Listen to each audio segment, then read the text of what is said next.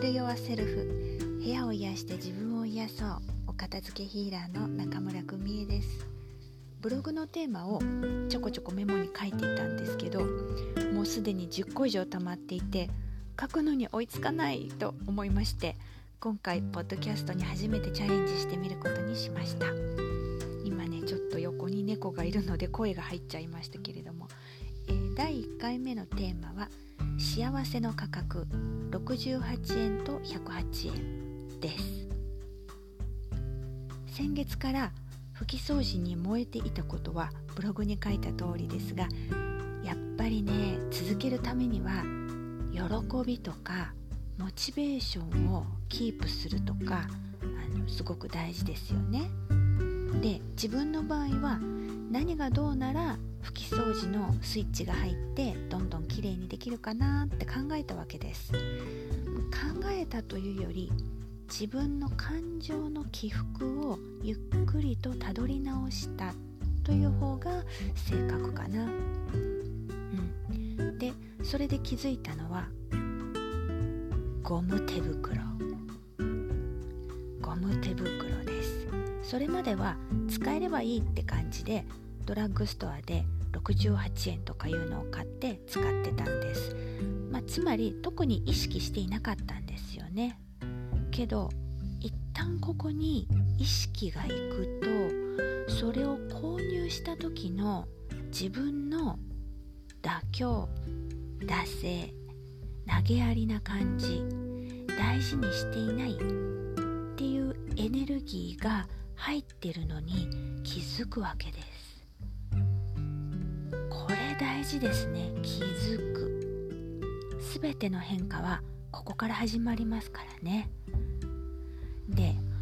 これじゃあやる気も出ないですよね。これを体に、まあ、身につけるということは、まあ、手にね身につけるということは購入時のエネルギーを再現するわけでで拭き掃除が好きになるわけもなく楽しいわけでもなく大切さも感じないし感じようともしないこれに気づいた時にゴム手袋買い替えようって思ったわけです。うん、で最初はダイソーでピンクの派手なね花柄のを買いましてガンガン掃除したわけです。でしばらくするとあのふと気づいたのは花柄って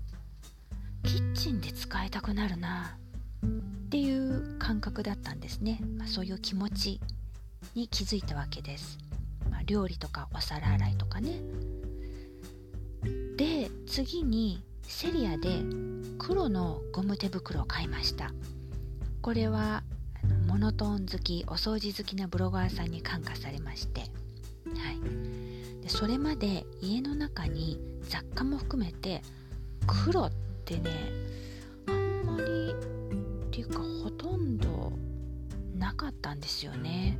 だから買おうって決めた時にもどうかなっていう感じはありました、うん、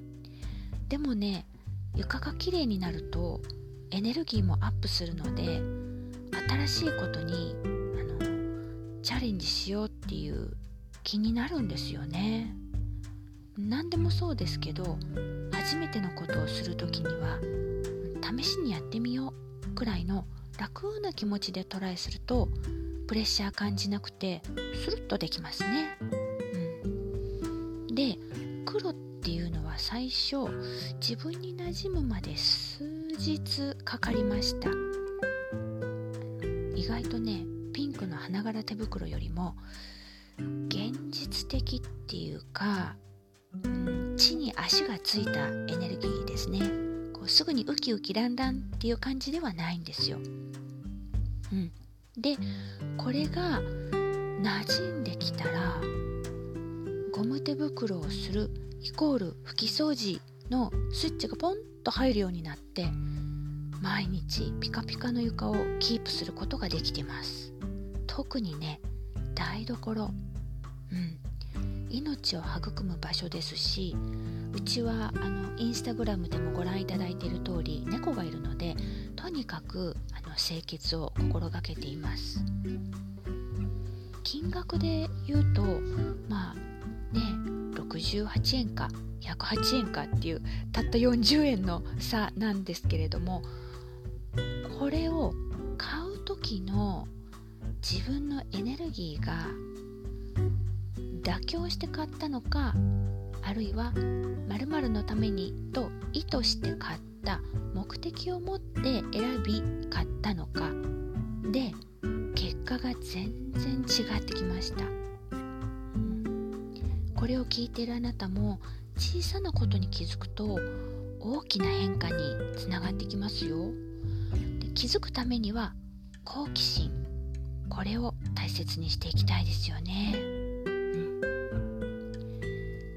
片付けヒーラー中村久美恵はブログ Facebook、Instagram、Twitter をしています。もし見かけた方はぜひ友達申請フォローなどよろしくお願いします。このポッドキャストためになったなよかったなと感じたらお友達ともぜひシェアしてください。それではまたお会いしましょう。お片付けヒーラー中村久美恵でした。